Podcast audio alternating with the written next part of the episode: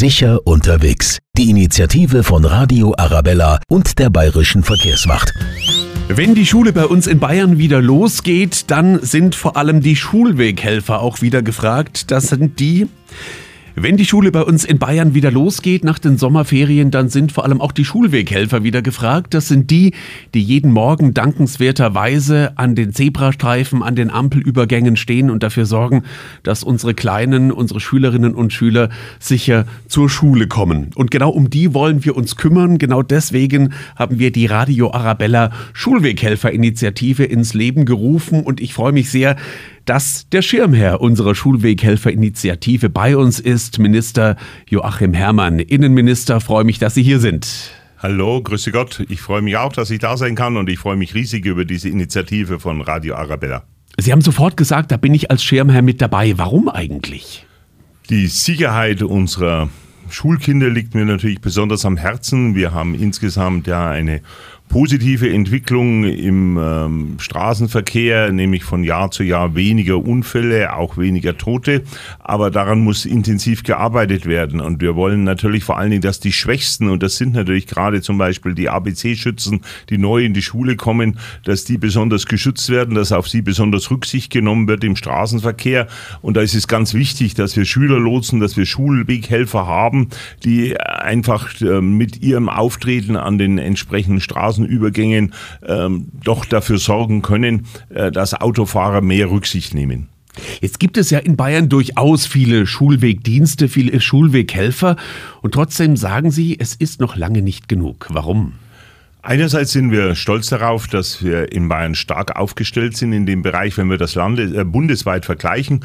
Denn äh, es gibt bundesweit etwa 60.000 Schulweghelfer und davon sind allein 30.000 in Bayern. Das heißt, wir sind in Bayern schon weit überdurchschnittlich im Vergleich zu anderen Bundesländern.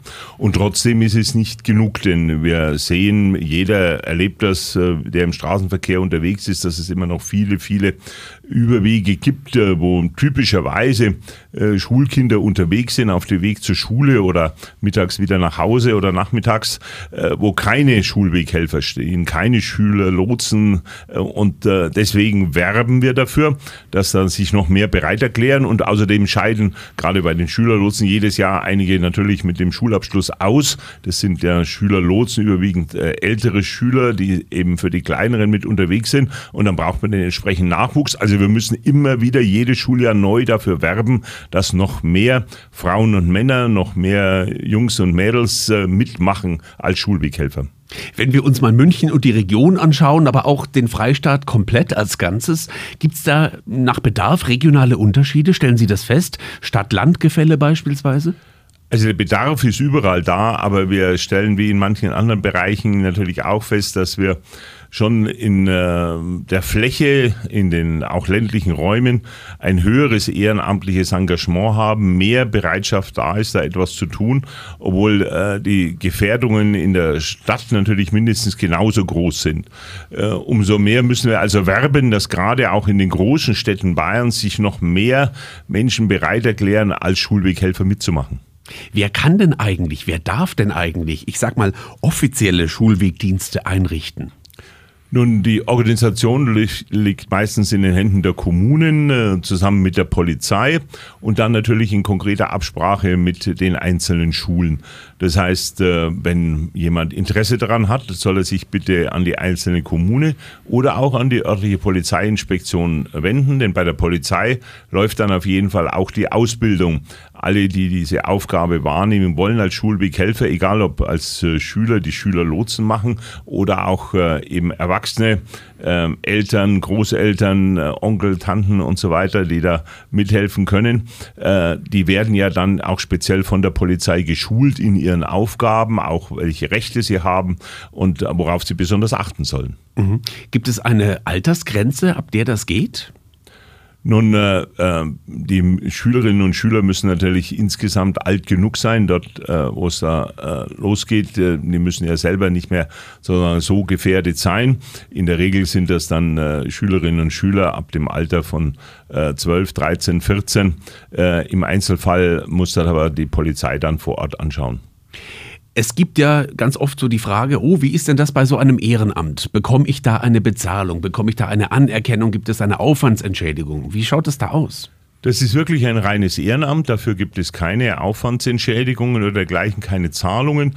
Aber es gibt Kommunen, die dann einmal im Jahr auch äh, äh zu einer kleinen Feier einladen und sich nochmal besonders bedanken bei den äh, Schulweghelfern. Das ist aber von Ort zu Ort un, äh, unterschiedlich. Wie erleben Sie Schulweghelfer? Haben Sie mit denen schon mal gesprochen? Gibt es da Geschichten, die Ihnen im, im Gedächtnis haften geblieben sind, wo Sie sagen, es ist so gut, dass es die gibt? Wir sind immer wieder unmittelbar in Kontakt. Ich persönlich habe auch immer wieder Gespräche mit Schülerlotsen geführt, ähm, weil ähm, das wirklich ein tolles Engagement ist. Wir machen dann ja zu Beginn eines Schuljahres auch immer nochmal extra äh, Veranstaltungen, wo wir die Öffentlichkeit, vor allen Dingen die Autofahrer darauf hinweisen, es beginnt ein neues Schuljahr, jetzt wieder besonders äh, aufpassen. Und ähm, ich persönlich habe großen Respekt jedenfalls äh, vor all denen, sich, die sich bereit erklären, sich da morgens, mittags hinzustellen, diese Schulwege entsprechend mit zu betreuen. Wobei man übrigens klar sagen muss, wer sich dazu bereit erklärt, muss nicht gleich bereit sein, das jeden Tag zu machen. Da gibt es ja auch eine Arbeitsaufteilung. Auch wenn jemand sagt, ich kann das nur äh, jeden Dienstag machen, dann ist das auch okay. Und dann gibt es andere, die machen es am Mittwoch und Donnerstag. Äh, also wir sind da wirklich völlig flexibel. Äh, ich habe schon viele ähm, Schülerlotsen, Schulweghelfer auch persönlich kennengelernt, ähm, sowohl hier in München äh, wie auch bei mir zu Hause in Erlangen. Äh, Menschen, die zum Teil über Jahre, ja manche sogar Jahrzehnte das machen. Das ist wirklich großartig, muss aber natürlich nicht sein. Wohlgemerkt nicht, dass einer da, davor zurückscheut. Nein, keiner muss sich gleich verpflichten, das über 20 Jahre zu machen. Wir sind für jedes Jahr, wo jemand dabei ist, entsprechend dankbar.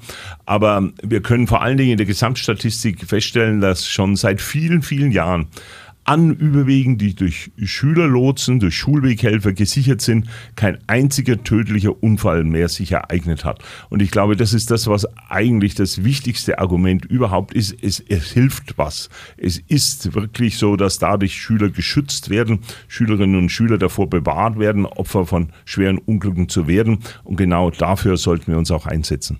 Und wir haben auch schon von so Traditionen fast gehört, dass dann zuerst die Großeltern, dann die Eltern, später dann vielleicht sogar die Kinder, die früher über die Schulwege begleitet worden sind, da entsprechend dann sich engagieren.